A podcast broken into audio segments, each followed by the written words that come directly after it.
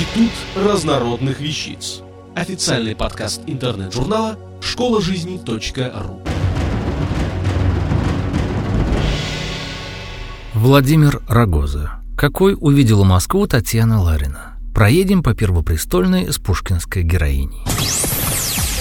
Пушкин любил Москву. Здесь он бывал неоднократно, в этом городе жили его друзья. О ней он вспоминал в своих стихах. Но, пожалуй, самое красочное описание Москвы поэт дал в Евгении Онегине. Именно в Москву повезла старушка Ларина дочь, чтобы подыскать ей достойного мужа. Давайте и мы проедем по Первопрестольной вместе с Ларинами и посмотрим на город глазами молодой девушки. В неблизкий путь Ларины отправились в собственном воске. Ехать на перекладных, получая свежих лошадей на имских станциях, было и долго, и дорого. В первую очередь станционные смотрители давали сменных лошадей, едущим по служебной необходимости, только затем для получивших подорожные по личной надобности, да и то в зависимости от чина. Вазок Лариных был невелик. Представьте большую бочку из кожи или плотной ткани, лежащую в санях. В ней, закутавшись в меховые накидки и шубы, сидели Татьяна с матушкой.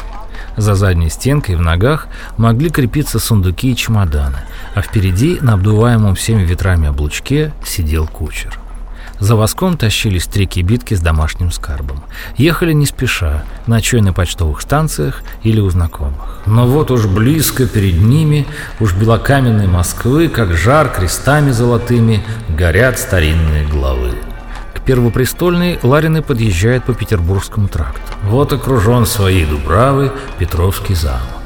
Красивый дворцовый комплекс и чудесный парк сохранились.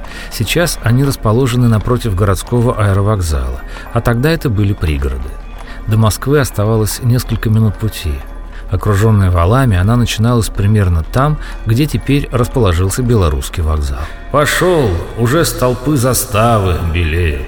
Вот уж по Тверской вазок несется через ухабы. Мелькают мимо будки, бабы, мальчишки, лавки, фонари, дворцы, сады, монастыри, бухарцы, сани, огороды, купцы, лачушки, мужики, бульвары, башни, казаки, аптеки, магазины моды, балконы, львы на воротах и стаи галок – на крестах. В город въехали через Тверскую заставу. Пушкин подметил точно. Именно на ней шлагбаум был укреплен между большими белокаменными столбами. Взгляду путников открылась большая площадь с величественной триумфальной аркой в честь победы над Наполеоном. Сейчас эта арка восстановлена на Кутузовском проспекте перед Поклонной горой. Отличительной особенностью подобных площадей были полосатые будки, в которых дежурили вооруженные громадными алебардами будочники из отставных солдат. За площадью началась Тверская Ямская улица. На ней в то время и в самом деле жили ямщики. Дома были невысокие, как правило, одноэтажные, по два в каждом дворе. Один хозяйский, а другой гостевой для приезжающих. Здесь часто квартировали и московские извозчики. Лавок на этой улице практически не открывали. По ночам на деревянных столбах зажигались фонари, заправленные конопляным маслом. Улица упиралась в большую площадь, запруженную санями и повозками с бочками. Тогда она называлась Триумфальной. На ней раньше была первая московская арка в честь Полтавской победы. Сейчас это площадь Маяковского. Площадь была очень грязной, так как на ней находился водоразборный фонтан, снабжавший водой часть Москвы. Здесь же были водопои для коней. От площади начиналась Тверская улица. Здесь здания стояли в разнобой. За решетчатыми оградами располагались громадные особняки, окруженные садами и огородами. Но были и относительно небольшие дома. На улице Истори селилась московская знать и богатое купечество. Первые этажи многих домов занимали магазины и лавки. На тротуарах стояли торговые павильоны, сновали разносчики и уличные продавцы. Улица была тесной и шумной. Пушкин не преувеличивал. На ней можно было увидеть не только бухарцев, но и верблюдов, на которых привозили товары. Перед очередной площадью справа на улицу выходил фасадом величественный особняк, окруженный кованой решеткой со львами на воротах.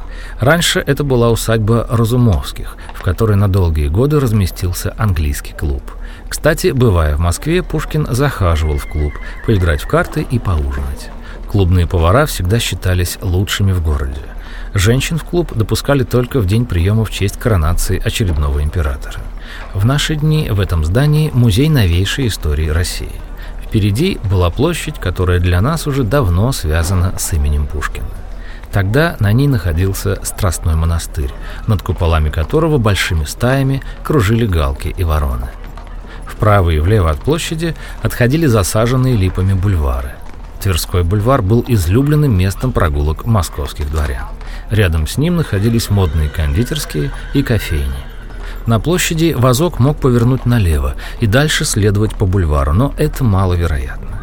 Зимняя дорога по бульвару была не из легких. По нему двигались вереницы бочек с водой, а напротив Рождественского монастыря был крутой подъем. Кстати, это место можно увидеть на картине Перова «Тройка», изображающей детей, везущих оледенелую бочку. Видимо, Ларины и дальше ехали по Тверской. В этих местах не раз бывал и Пушкин. Находясь под надзором полиции, он не побоялся прийти в дом Зинаиды Волконской, чтобы проститься с юной княгиней Марией, собирающейся в Сибирь вслед за мужем. Теперь в этом доме знаменитый Елисеевский магазин. Кстати, многие современники считали, что в образе Татьяны Лариной поэт отразил отдельные черты другой декабристки – Натальи Фанвизиной.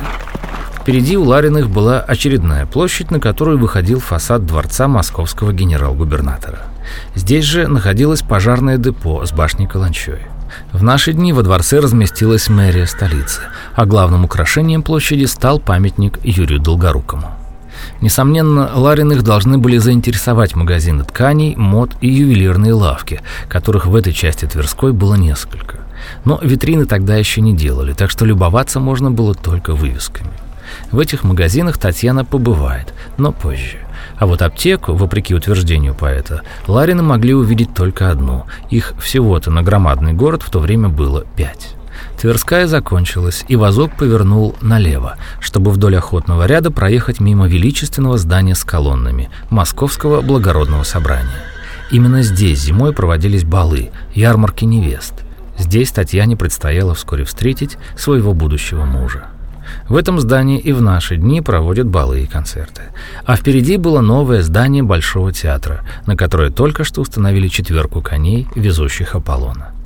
Проехав через Лубянскую площадь, на которой стоял водоразборный фонтан, Ларины свернули на Мясницкую, а с нее в Харитоньевский переулок, названный так по церкви святого Харитония. Еще в начале 20 века здесь стоял старый деревянный дом, в который, по утверждениям московских старожилов, и приехали Ларины. Путь от Петровского дворца до Харитоневского переулка, 11-12 километров, у Лариных должен был занять полтора-два часа. Если будете в Москве, можете прогуляться по маршруту Татьяны Лариной. Будет интересно узнавать места, которые описывал Пушкин. Если не застывать надолго перед витринами модных магазинов, которых и теперь на Тверской немало, а только рассматривать достопримечательности, можно уложиться в 4-5 часов. Интересной вам прогулки и приятных впечатлений от Москвы Татьяны Лариной. Автор статьи «Какой увидела Москву Татьяна Ларина. Проедем по Первопрестольной с пушкинской героиней» Владимир Рогоза. Текст читал Дмитрий Креминский. Институт разнородных вещиц. Официальный подкаст интернет-журнала школа жизни